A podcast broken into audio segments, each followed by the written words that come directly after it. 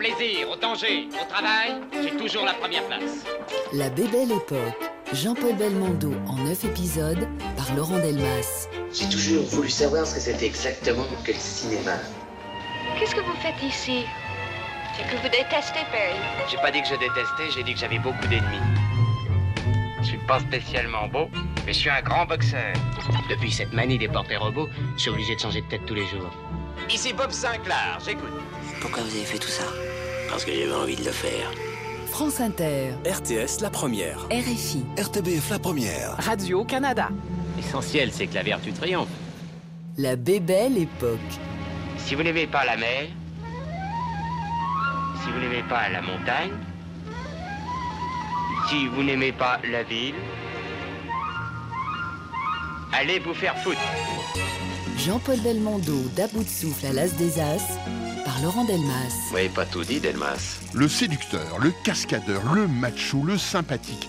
Tenter de qualifier d'un mot Jean-Paul Belmondo, c'est faire une liste qui ressemble au titre de certains de ses films. Et l'un d'entre eux pourrait peut-être les résumer tous, le magnifique. À condition de se souvenir que dans ce réjouissant film de Philippe de Broca, Belmondo incarne deux personnages à l'opposé l'un de l'autre. De fait, il y a bien eu tour à tour et dans une même carrière, Belmondo et Bébel, le jeune homme de la nouvelle vague et le quinquagénaire bondissant, le flic et le voyou, un prêtre et un guignolo. Au final, une bébelle époque et un acteur devenu au fil du temps et des films un monument national qui a fait sourire, rire et vibrer des spectateurs francophones notamment et par millions. La tentation était grande de dresser son portrait en suivant la chronologie des tournages et des décennies. Mais on a finalement choisi une autre approche, bien plus en rapport avec un personnage aux multiples facettes. Et les thématiques se sont imposées d'elles-mêmes, depuis les films d'auteur jusqu'aux films d'action, en passant par les polars et les comédies virevoltantes, sans oublier d'aller faire un tour du côté des scénaristes et des musiciens qui ont contribué à créer l'univers et de Belmondo et de Bébel. Avec l'aide précieuse des archives, des extraits de ces films et les témoignages inédits de celles et ceux qui ont travaillé avec lui. Allez, c'est parti, ou plutôt, comme il aurait dit lui, Allons-y, allons-y. et il faut bien remonter aux origines pour raconter ce que Quentin Tarantino a nommé le belmondisme. Même si tout a déjà été dit et écrit sur les débuts dans la vie du futur Bébel. Les amateurs de mélo devront juste passer leur chemin. Le fils du sculpteur Paul Belmondo est né dans un milieu privilégié. Personne ne lui a mis des bâtons dans les roues pour devenir comédien. Aucune vache enragée à son menu, aucun destin maudit à combattre. Aucun anathème familial non plus. Presque une voix royale, comme il le disait lui-même en 1998 face à Bernard Pivot. Ma mère aimait beaucoup le cirque et elle nous emmenait avec mon frère beaucoup au cirque. Et j'étais fasciné par les, clowns, les trapézistes. Et moi, je faisais, avec les copains, à 12 ans, tout ça, je, je montais des petits, des petits numéros de clowns. Mon père, vous savez, quand je lui ai dit que je voulais être clown, à un moment donné, il était très content parce que euh, il avait peur que je devienne boxeur ou footballeur, qu'il l'effrayait plus que ça. Vous savez, les clowns à l'époque, il y avait Grog, il y avait Rome, c'était un des- statut, oui. énorme, c'était des, des- des- des très grands artistes. Mais enfin, il est bien accommodant, hein, monsieur Paul Belmondo, votre père, Ah parce oui. que vous ramenez de l'école, du lycée, des notes absolument épouvantables. Vous vous faites virer des boîtes à bachot, vous faites vi- après vous allez vous faire virer, virer d'une entreprise, vous faites virer des musicals, vider, vider des théâtres. Mais c'est incroyable quand même, vous êtes impossible à vivre. et, et lui, il accepte toujours. Oui, mais j'ai eu la chance, vous savez, justement, d'avoir des parents très tolérants, parce que ma mère aussi, elle était formidable, parce que euh, on me virait de partout, des écoles, par exemple, bon, euh, euh, la dernière boîte que j'ai fait, c'était une boîte à Bachot à l'école Pascal, et les types disaient à ma mère, ben on le garde parce que c'est un bon gardien de but. Mais enfin, maintenant, il arrive à un certain âge, il faudrait quand même qu'il s'en aille. Ouais. Et c'est là où je suis parti. Mon père avait un ami qui avait une usine de joints découpés. Il a dit à mon père, on va le mettre au paquet. Après, il m'a ça, et paquet. il finira à faire les paquets. À faire les paquets, oui. Et après, il finira, au bout de six mois, je savais toujours pas faire un paquet. Alors le gars, il a appelé mon père, il a dit, on peut vraiment rien en faire. Et c'est là où mon père m'a dit un jour, mais enfin, mon petit, qu'est-ce que tu veux faire? Et j'ai dit, je voudrais être acteur. Jusque-là, donc, tout va bien, serait-on tenté de dire, mais les membres du jury du conservatoire vont se charger en juillet 1956 d'écrire la légende en ne décernant qu'un désolant premier accessite au jeune Jean-Paul Belmondo, lequel ne manque pas de leur faire un bras d'honneur, alors que ses petits camarades, eux, le portent en triomphe. Voici d'ailleurs ce qu'écrivit l'un des membres du dit jury. Je le cite. Accessite vraiment indulgent. Monsieur Belmondo en scapin de la place Pigalle, accent traînant qui rappelle Prosper le roi du macadam, était impossible. Molière se serait fâché. Fin de citation. Ou comment un mini-scandale vous fait entrer dans la cour des rebelles? 40 ans plus tard, le jeune insolent revient sur ses années de formation avec le détachement de celui qui a tout réussi. Si vous voulez, et je ne renie pas le conservatoire parce que ça m'a apporté beaucoup et j'ai eu la chance de connaître des gens formidables comme Georges Leroy, qui était un professeur extraordinaire, qui a, si bien Marielle, Rochefort, Vernet, ça, tous nos amis, nous a amené des choses intérieures euh, formidables. Il vous disait des choses très très justes. Puis il y avait Dux, qui était un, grand acteur, mais qui nous comprenait pas bien, disons. Donc, euh, alors il avait cette espèce de rigueur, il voulait nous casser. Évidemment, il n'arrivait pas à nous casser, parce que plus il voulait nous casser, plus on se, on se révoltait. Mais je crois qu'il faut pouvoir se révolter, justement.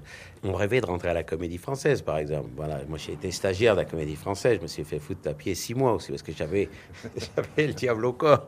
Mais j'étais dans Fantasio et j'avais une réplique de, réplique à dire, je faisais un, croque-mort.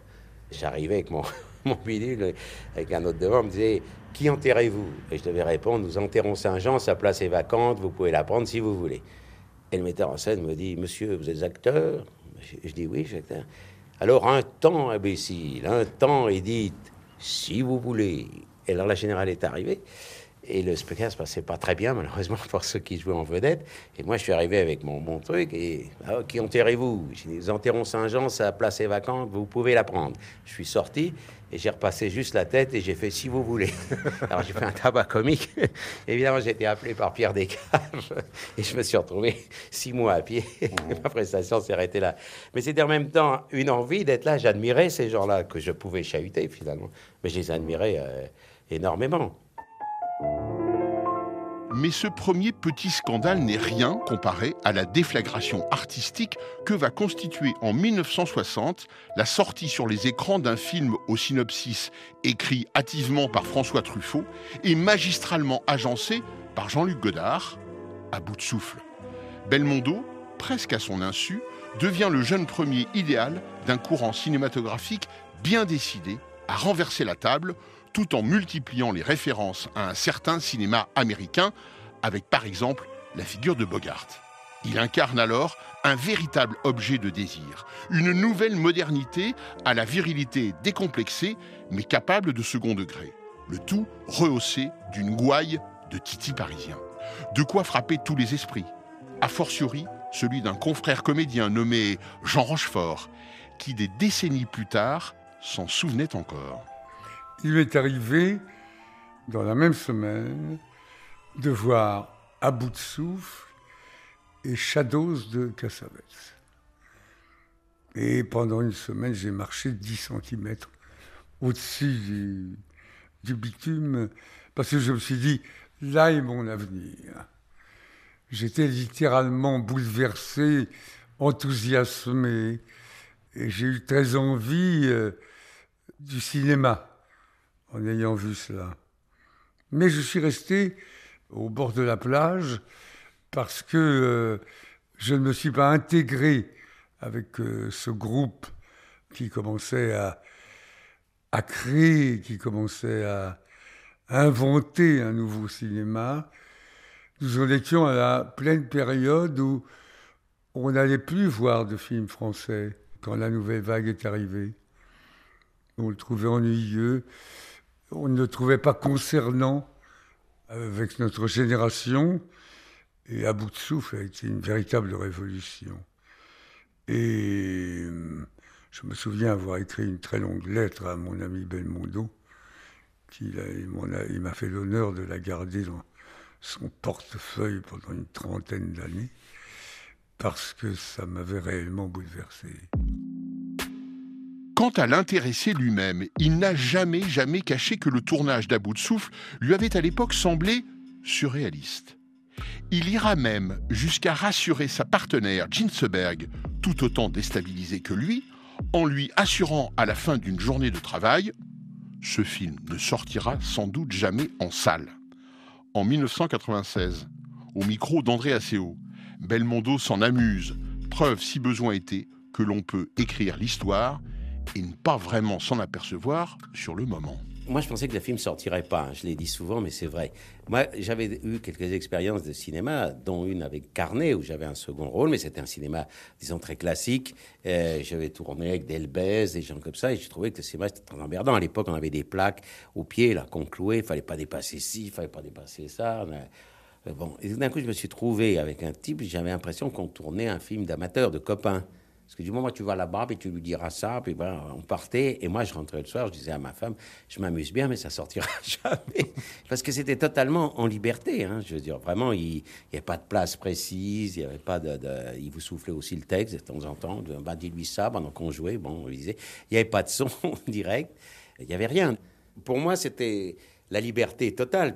Et puis bon, Jean, elle était une vedette en Amérique, mais en France. Jean Sibert. Jean Sibert, oui, qui était merveilleuse. Mais et elle, elle était très surprise aussi, parce qu'elle, elle arrivait d'Hollywood, c'était pire que moi. Et elle était une vedette d'Hollywood, elle avait joué Jeanne d'Arc avec la Première Guerre.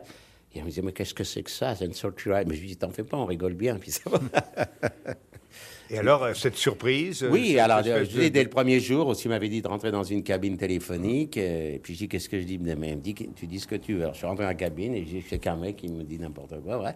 Puis, il a dit, j'ai plus d'idées, il est parti. Comme ça, les huit premiers jours, on tournait deux plans, trois plans.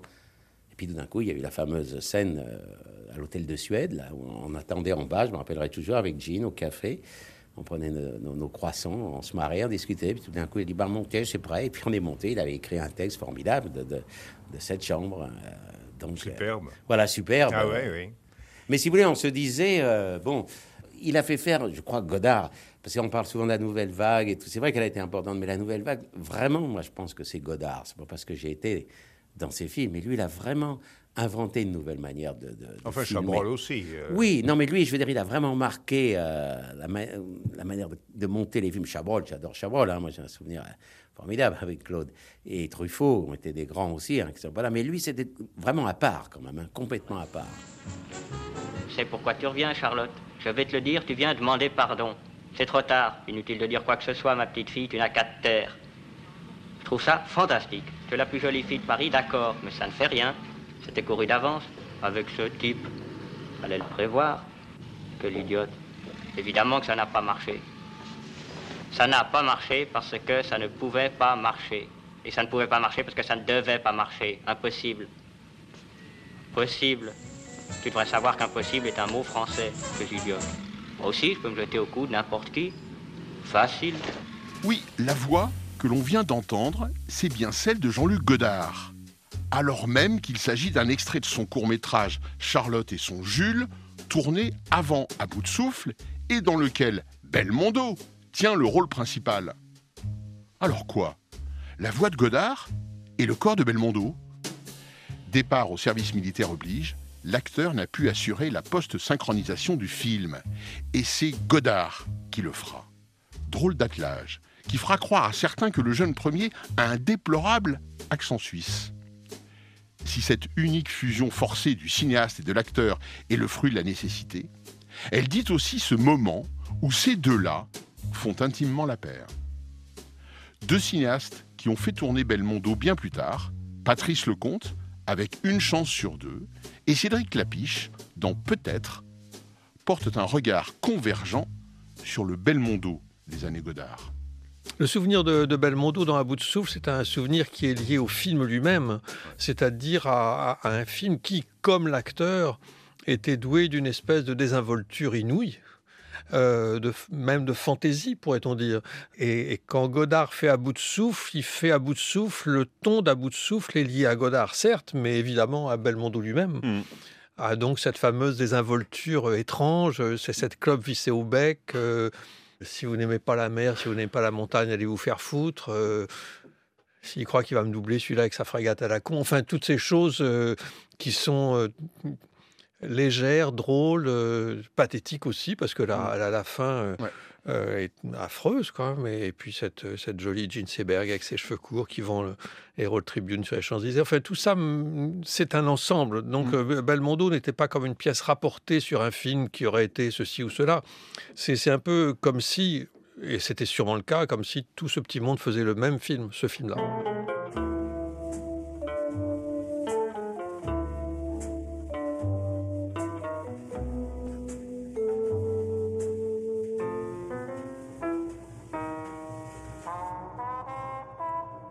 Toute sa vie, il a voulu prendre des risques. Et donc, effectivement, ce qu'on connaît, c'est sur son côté cascadeur et le côté euh, risque physique euh, avec les hélicoptères, les bateaux, les voitures euh, à 100 à l'heure, etc. Cédric Clapiche, réalisateur. Les bagarres aussi, parce qu'il y, a- il y a aussi le fait qu'il est très physique. C'est un des premiers qui vraiment se bat en vrai dans les nombreuses bagarres qu'il a filmées.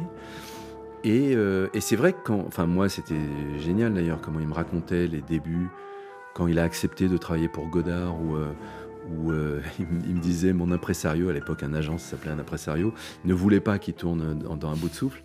Et donc euh, je me souviens qu'il devait faire un film avec Henri Decoing. Et donc il fallait qu'il choisisse entre les deux. Et il avait choisi à bout de souffle. Et donc son impresario le traitait de fou en disant mais qu'est-ce que tu vas faire avec ce truc? Ce scénario n'a aucun sens. Euh, et, et il disait justement, lui, il avait déjà fait un court métrage, je pense, avec Jean-Luc Godard. Et il disait, je le trouve sympa, je sais pas très bien ce qu'il veut faire, mais j'ai envie de le faire. Et donc, effectivement, dans cette partie de sa carrière, les risques qui sont là, c'est-à-dire qu'Henri Decoing, c'est vraiment quelqu'un de très connu, très établi, et il préfère faire quelque chose de plus dangereux, je dirais. euh, Et, d'ailleurs, il racontait que le matin, quand il partait sur le, le tournage d'À bout de souffle, il pensait que c'était absolument n'importe quoi. C'est-à-dire qu'il me dit, c'est impossible de deviner le destin du film. Bardot et Belmondo, ils auront eu Godard en commun. Ils auront incarné à l'écran et la modernité conquérante et la liberté du jeu. Et pourtant, ils ne tournèrent jamais ensemble. Ni Bardot et Belmondo, ni Bébé et Bébel. Aucun réalisateur ne voulut s'y frotter, comme si cette rencontre de deux phénomènes était trop explosive. Sauf un, mais qui n'alla même pas jusqu'au bout de son casting. En 1960, Henri-Georges Clouzot, pour son futur film intitulé La vérité, auditionne ensemble les deux acteurs. Mais c'est finalement Samy Frey qui donnera la réplique à Bardot. T'es une patate, mais t'es chouette quand même. Je peux monter Oh non.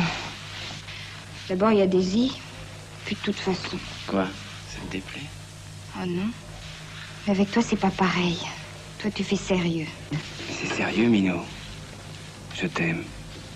J'ai tous les défauts de la terre, mais je t'aime pour devant. Tu regrettes?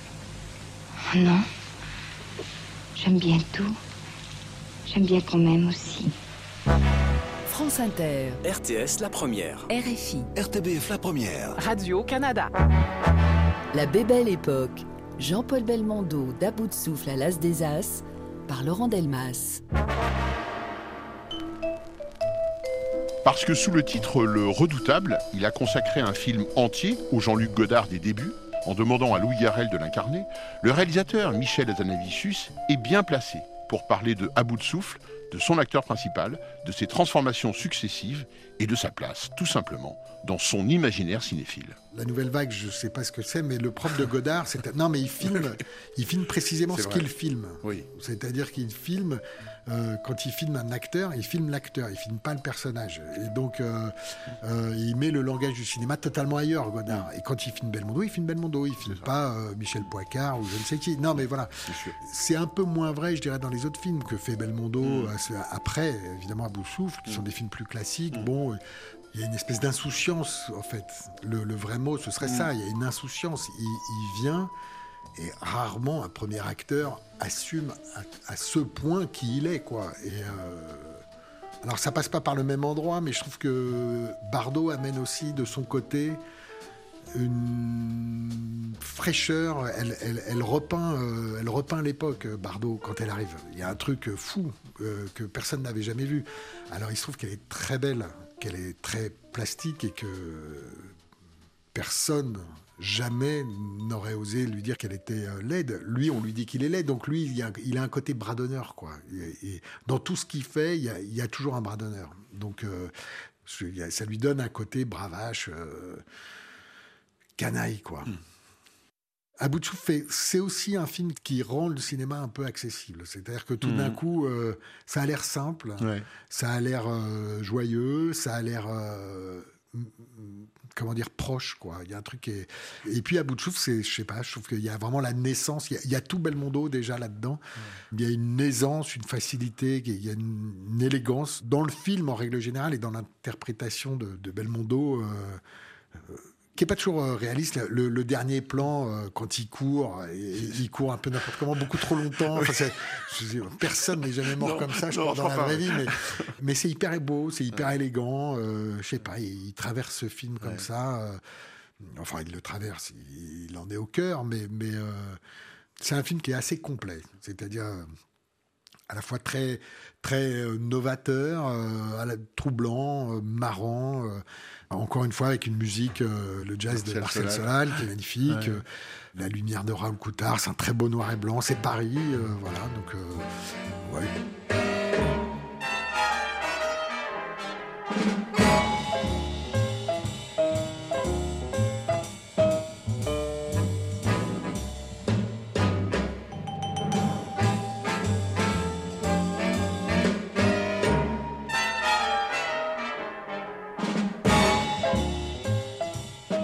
L'universitaire cinéphile Ginette Vincendo résume parfaitement ce Belmondo première manière.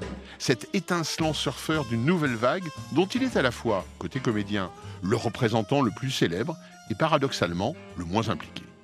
Mais comme d'habitude, tout est d'abord affaire d'image et c'est celle d'icône de la nouvelle vague qui l'emporte largement. Une des raisons du succès d'À bout de souffle, euh, c'est Belmondo. C'est-à-dire qu'effectivement, c'est Godard, bien sûr, c'est un film génial.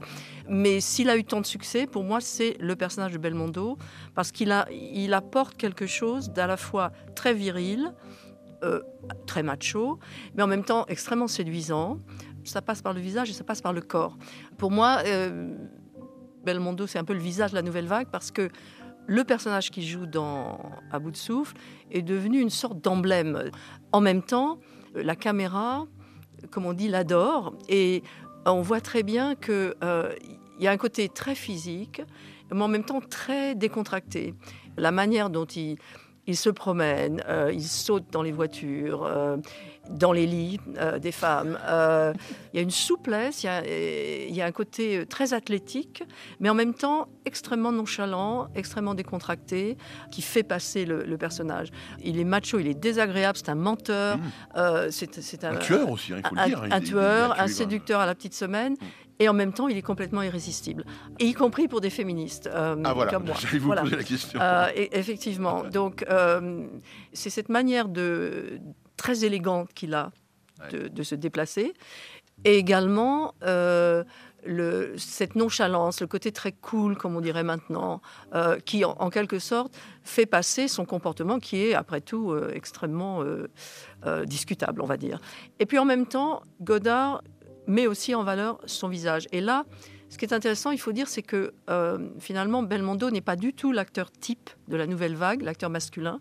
On parle souvent d'une nouvelle forme de masculinité très douce, euh, comme Jean-Louis Trintignant, par exemple, euh, qui arrive dans le cinéma français à cette époque-là, ou bien le côté très dandy de, de Jean-Claude Brialy. Et Belmondo ne s'inscrit pas du tout dans cette tranche d'acteur. En même temps, il n'est pas beau comme son grand rival Alain Delon. Et il me semble, moi, que Godard, on le met très bien en valeur. Et il est tout le temps en train de fumer. Alors, évidemment, quand on parle du charme de la cigarette de nos jours, c'est un peu problématique. Mais il faut le voir, euh, pour moi, sur, sur un plan historique. Donc, il y a une célèbre scène où il s'arrête devant l'affiche du film Plus dur sera la chute, avec euh, Bogart qui fume. Et il y a un petit peu de fumée euh, très, très poétique qui s'échappe. Et je pense qu'il doit beaucoup à Godard, qui a su le mettre en valeur de cette manière.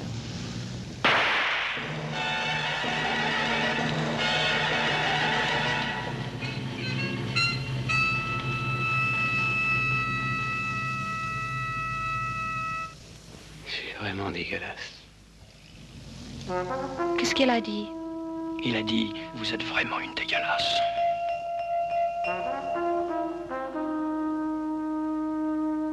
Qu'est-ce que c'est dégueulasse?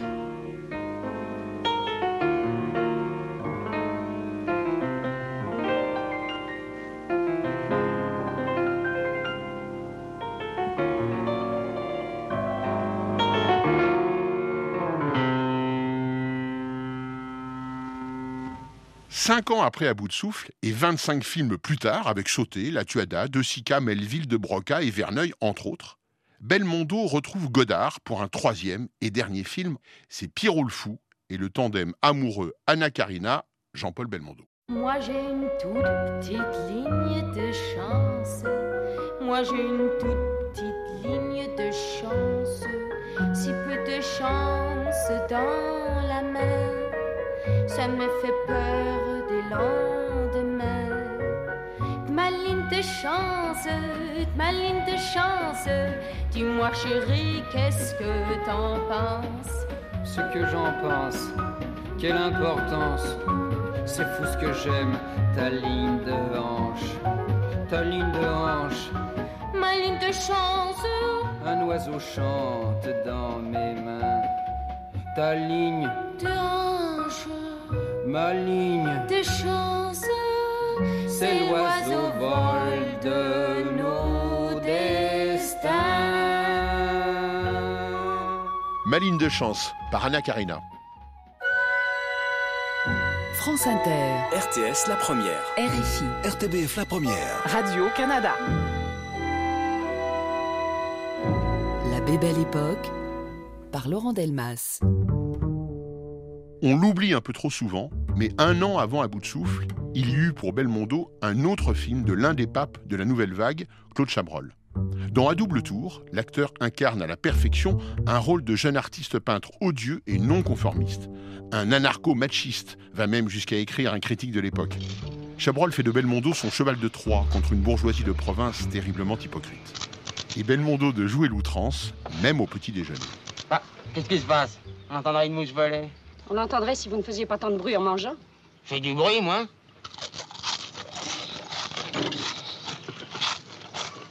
Alors là, en effet, je fais du bruit.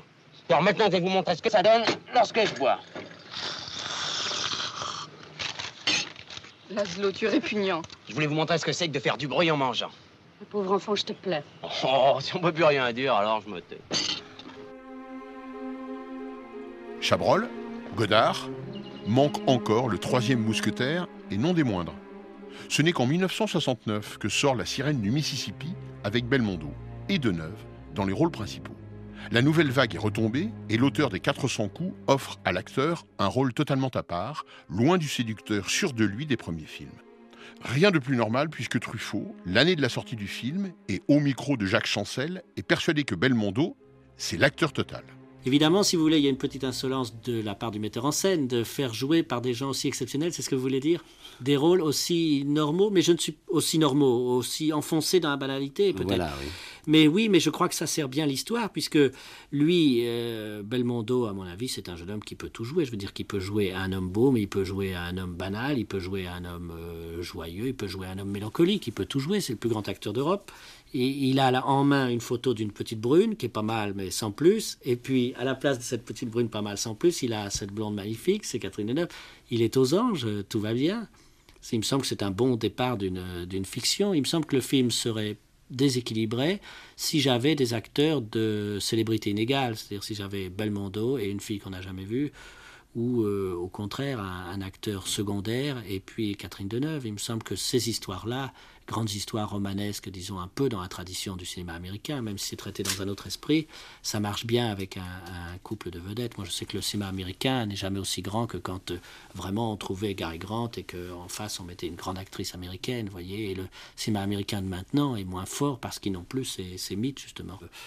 Je crois d'avoir donné à Jean-Paul Belmondo un rôle faible, un rôle euh, trop sensible, enfin de, qui, ne correspondrait pas à son physique costaud. Ce qui m'étonne beaucoup parce que moi je l'ai trouvé très sensible et intelligent, Belmondo, dans les films de Godard, par exemple À bout de souffle et Pierrot le Fou. Alors je me demande, ou bien ce public n'a pas vu ces deux films-là, ou bien, je ne sais pas, je crois qu'ils ont une idée de Belmondo d'après ses films récents, d'après les films de gangsters qu'il a pu jouer. La critique, je ne dis pas qu'on l'aura plus tard, mais le, jugement sur un film se porte en, en plusieurs temps. Vous voyez, par exemple, mon deuxième film, Tiré sur le pianiste, avait beaucoup déçu après les 400 coups. C'était un série noire adapté avec Charles Aznavour. Et puis, peu à peu, il a au contraire eu une réputation assez prestigieuse. Il a eu du succès en Amérique et puis de nouveau en France. Euh, si bien que je crois que je préfère ce qui arrive avec La Sirène, c'est-à-dire une mauvaise critique et beaucoup de monde dans la salle.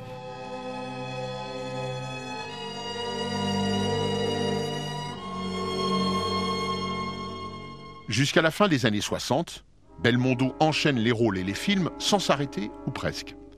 Pas moins de six films par exemple en 1961, comme il le racontait en 1996 à André Asseo, dont celui de Jean-Pierre Melville, Léon Morin prêtre, preuve si besoin était que Belmondo peut tout incarner. On est alors bien loin du voyou criminel d'à bout de souffle, mais la séduction est toujours au programme, d'une façon ou d'une autre. En 61, vous avez tourné six films. Six films, oui, oui. Je l'ai vu comme vous en voyant. Ouais, six films. Ah, mais oui, mais vous savez, j'ai- souvenir des, des fois que je finissais le samedi euh, et je- le lundi, j'attaquais un autre film, quoi. À l'époque, c'était. euh, Et puis, pas, pas des petits films, quoi. Je veux dire, c'était pas des. Et alors, quelle était la mécanique euh, intellectuelle pour passer de l'un à l'autre aussi rapidement? Mais je crois que vous savez, c'était, c'était excitant finalement. Bon, bah, si, je ne sais plus l'ordre. hein. Quand j'ai fait Léon Morin prêtre, je crois que j'avais fait la Roca avant, un policier, ou le contraire. Donc ça, c'était très amusant. D'un coup, de- je changeais complètement. Je, je ne rentrais pas dans le même personnage, si vous voulez. Et puis je rentrais aussi des fois, la chance qu'on avait à cette époque, on ne rentrait pas non plus dans le même cinéma. D'un coup, je pouvais faire un film avec Verneuil, je faisais un film avec Godard, je faisais un film euh, avec Melville, avec De Sica. Vous voyez, c'était des gens. Je rentrais dans un autre univers à chaque fois. Ça, c'était Mais formidable. si je prends une année qui fait 12 mois habituellement. Oui, normalement. et que je la divise par 6, ça fait deux mois, deux mois, huit semaines. Oui. Alors donc, ces films importants que vous tourniez, se tournaient en huit semaines et Huit vous semaines, sautiez allez. de l'un à l'autre. De l'un à l'autre, voilà, exactement. Et, et c'était réglé, fallait pas dépasser une journée. Hein. Je. Bah, ça, j'imagine. Ah oui, oui. Par exemple, quand j'ai fait la Viatcha, je crois que j'ai fait, alors là, j'ai battu tous les records, j'ai dû le faire en un mois et demi, seulement la Viatcha. Et pas avec Bologna. Mais alors, Bologna. vous savez, on tournait 14, 15 heures par jour. hein. Qu'il fallait alors, euh, tourner, tourner, il fallait que ça soit fini. euh, parce que derrière, je rattaquais, je crois, un film de Godard, Une femme est une femme. Donc les grands déconnages, c'était fini ça. On les faisait quand même. France Inter. RTS La Première. RFI. RTBF La Première. Radio-Canada. La Bébelle Époque, Jean-Paul Belmondo, en neuf épisodes par Laurent Delmas. Mes frères, est-ce le froid qui vous engourdit? J'espère que le beau soleil va vous ranimer un peu. Il y en a qui dévident leur chapelet pendant la Sainte Messe. C'est pourtant pas le moment.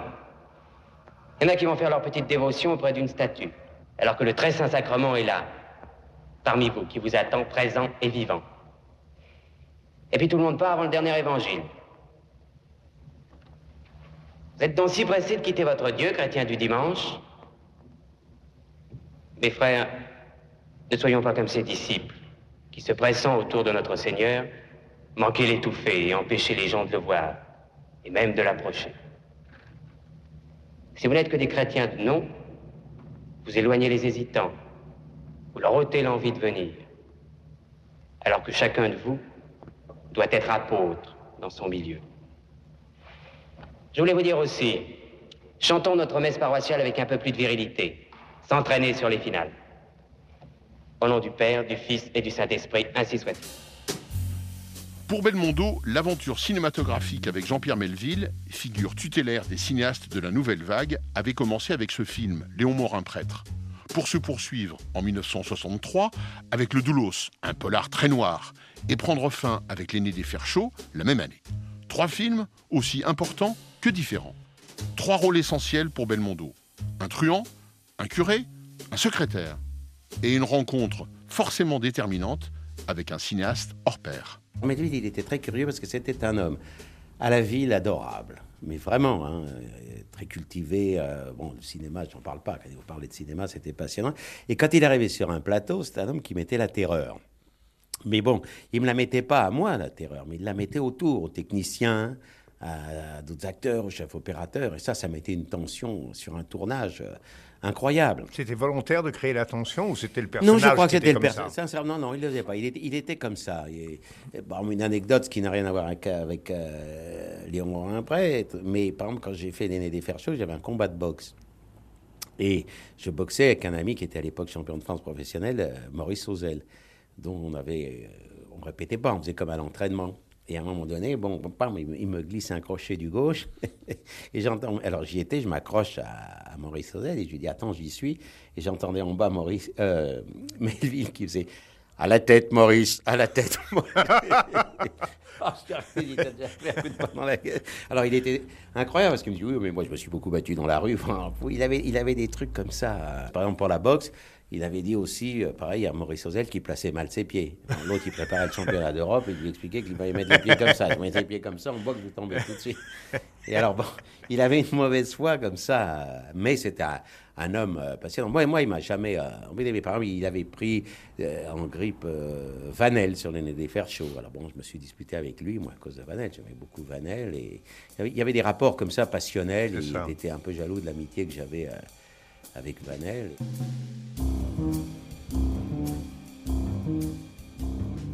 Un jour, n'en pouvant plus, Belmondo explose et dit à Melville ses quatre vérités.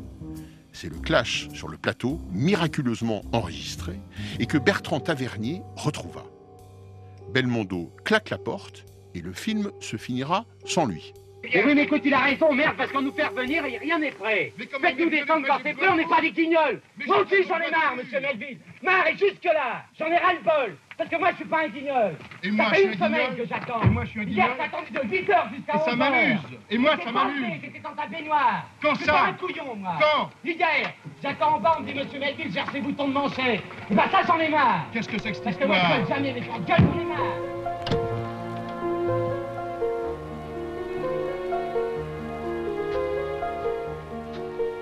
Maître Morel m'a dit que vous cherchiez un secrétaire. Que qui cherchait un secrétaire?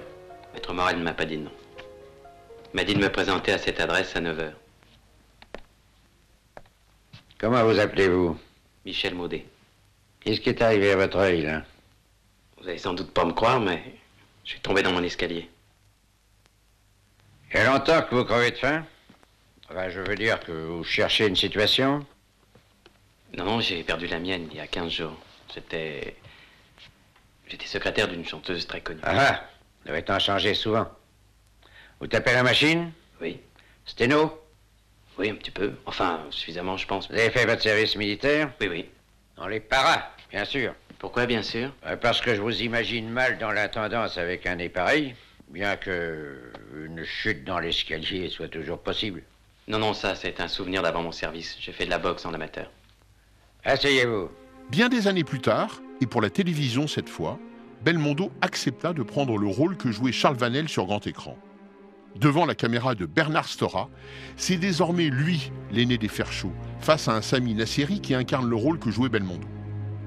Bernard Stora se souvient de cette nouvelle adaptation du roman de Georges Simenon, en forme de revanche. L'idée est venue de Belmondo. L'idée était pour lui de reprendre le rôle de Valel. Oui. Voilà. Et je n'avais pas lu, moi, L'aider des fers chauds. Donc je l'ai lu, j'ai été sidéré. Par tout ce qu'il n'y a pas dans le film de Melville. Évidemment, oui. On dit que Melville n'aimait pas Mm. euh, Simenon, mais ça me paraît très vraisemblable, sachant ce qu'il aimait comme type de polar. Et donc, euh, j'ai lu le bouquin qui est formidable. Donc, c'était vraiment la possibilité de faire, en effet, une nouvelle adaptation. Je crois que c'était une merveilleuse idée. Je comprends très bien qu'il ait eu envie de jouer le, le- le rôle que tenait magnifiquement euh, Vanel euh, plusieurs années auparavant. Et il avait l'âge pour le faire, la maturité, l'assurance et la fragilité pour le faire. Euh, Moi, je le trouve bouleversant dans le film, formidable. Ce qui m'a frappé, c'est que je trouve que, au moins dans les premières scènes, il parle comme Vanel. Avec cette, euh, cette voix qu'on ne comprend pas forcément euh, complètement, enfin une articulation qui est très très particulière. Et je trouve qu'on retrouve ça chez Belmondo. C'est vrai qu'il a joué euh, dans une retenue, dans un jeu modeste et très efficace, terriblement efficace. Quel est votre nom? Mike. Mike? Monsieur Ferchaud, c'est Lucie. Des nouvelles de Nostro? Oui, j'ai fini par coincer sa secrétaire. Je vous dis pas ce qu'il a fallu que je fasse. Alors, à ce qu'il paraît, il déjeunerait au restaurant Pierre Albert. C'est pas sûr, sûr, sûr, mais en principe, c'est bon. Merci, Lucie. À plus tard. Prenez à droite, on va rattraper la rue du Bac. Depuis combien de temps vous crevez la faim? Je crève pas la faim. Ah bon? Vous avez combien sur vous, là? C'est-à-dire, j'ai pas eu le temps de passer au distributeur. Je vous demande combien. Si vous devez travailler pour moi, autant vous habituer tout de suite. Des réponses nettes et précises. Pas de je suis désolé et de c'est pas ma faute. un franc 20, mais. Un franc 20. Et vous, Franck? Bah, vu de nez, euh, je dirais 2000. J'aime bien avoir du liquide sur moi. Franck qui n'a pas fait la moindre étude a 2000 francs sur lui. Et vous qui avez votre bac plus deux ans d'études, d'études de quoi en fait? De, droit. Deux ans d'études de droit, vous avez en tout et pour tout un franc 20. Comment expliquez-vous ça? N'aimiez pas les études? Ou le droit? Ou les deux? Mais au fond, pourquoi sont-elles si décisives ces premières années durant lesquelles Belmondo enchaîne les tournages avec les plus grands cinéastes du moment, incarnant la nouvelle vague, mais bien plus encore? L'œil acéré et visionnaire du sociologue Edgar Morin en faisait dès cette époque l'analyse, annonçant par avance un aigle à deux têtes qui finirait par choisir son camp avec la séduction comme un alpha et un oméga. Et James Dean a incarné des films où c'était un adolescent, bon, en révolte contre sa famille, contre, contre le monde, si vous voulez. Et de plus, euh, James Dean a authentifié les rôles de ces films dans sa propre mort. Belmondo, ce n'est qu'un film seulement, à bout de souffle, où il incarne quelque chose qui peut être, disons, le thème d'un héros de l'adolescence. Mais dans Moderato Cantabile, c'est un personnage tout à fait différent, un homme plus âgé. Et dans La Française et l'amour, dans un sketch, il joue un rôle de, séducteur, un rôle de comédie un peu. Alors, je ne sais pas quels vont être les autres rôles de Belmondo. Si vous voulez, Belmondo, il y a deux terrains sur lesquels euh, se développe la personnalité de Belmondo. Le terrain Belmondo, un peu nihiliste, un peu refusant le monde, un peu indifférent au monde, et par là même un peu symbole de l'état d'esprit d'une partie de la jeunesse aujourd'hui. Et le deuxième terrain, c'est Belmondo, l'homme qui séduit, l'homme auquel les femmes ne résistent pas, etc. Alors vous comprenez actuellement, Belmondo joue son, mythe de vedette ou sa carrière de vedette sur ces deux terrains. Et je ne crois pas qu'on puisse dire aujourd'hui euh, si un de ces aspects l'emportera sur l'autre. Moi je crois que c'est le deuxième, mais enfin j'en sais rien. Comme en écho immédiat, Belmondo lui-même, au micro de la RTS, réfuter par avance toute dérive mythologique. Retour au belmondisme cher à Tarantino. Que faire? Si le principal intéressé le récuse lui-même, et ce dès l'origine L'écouter, évidemment, tout en étant persuadé qu'à un moment donné, l'icône ne s'appartient plus tout à fait et qu'il lui faudra bien accepter son statut de monument national malgré lui. Que n'aurait-il dit si à l'époque on lui avait prédit la cour d'honneur des invalides, le discours présidentiel et l'hommage de la nation sur fond d'Ennio Morricone? On a parlé du belmondisme en en faisant un mythe. Vous croyez au mythe Belmondo? Non, justement, je ne crois pas du tout euh, au belmondisme. Ça, c'est des, phrases qu'ont fait les journalistes. Je crois que justement, c'était le personnage que je jouais dans Un bout de souffle qui a marqué ça, effectivement, euh, beaucoup de jeunes. Et comme j'étais à fond dans ce rôle, ça a marqué les gens. Et euh, justement, j'ai eu la chance, et en même temps, parce que j'ai refusé d'autres films, de ne pas rester dans du bel mondo, c'est-à-dire de jouer euh, toujours à bout de souffle et de pouvoir faire derrière Moderato Cantabile, pouvoir jouer Léon Morin prêtre, des rôles totalement différents. D'à bout de souffle à Léon Morin prêtre, il y a un chemin parcouru. Vous l'avez suivi consciemment ou c'est le hasard des productions? Non, je, euh, enfin, le hasard joue toujours un rôle évidemment dans, un, dans une carrière d'acteur, mais enfin je l'ai suivi consciemment parce que j'ai pas voulu euh, justement, j'ai refusé d'être un mythe, c'est-à-dire un personnage, par exemple comme un bout de souffle, uniquement. Et j'aurais pu, je crois, faire ça un bout de temps et certainement gagner de l'argent avec ça. Mais euh, j'avais envie d'être acteur et comédien, donc j'ai cherché des rôles euh, totalement à l'opposé de celui-là. Et même maintenant, mon but est de faire encore autre chose, parce que si, par exemple, Léon Morin prêtre marche très bien, je ne veux pas non plus partir dans les, dans les curés il est gentil. Il ne faut pas se laisser enfermer ni dans un sens ni dans l'autre. je crois que pour un acteur, le, principal, c'est d'essayer de, tout jouer.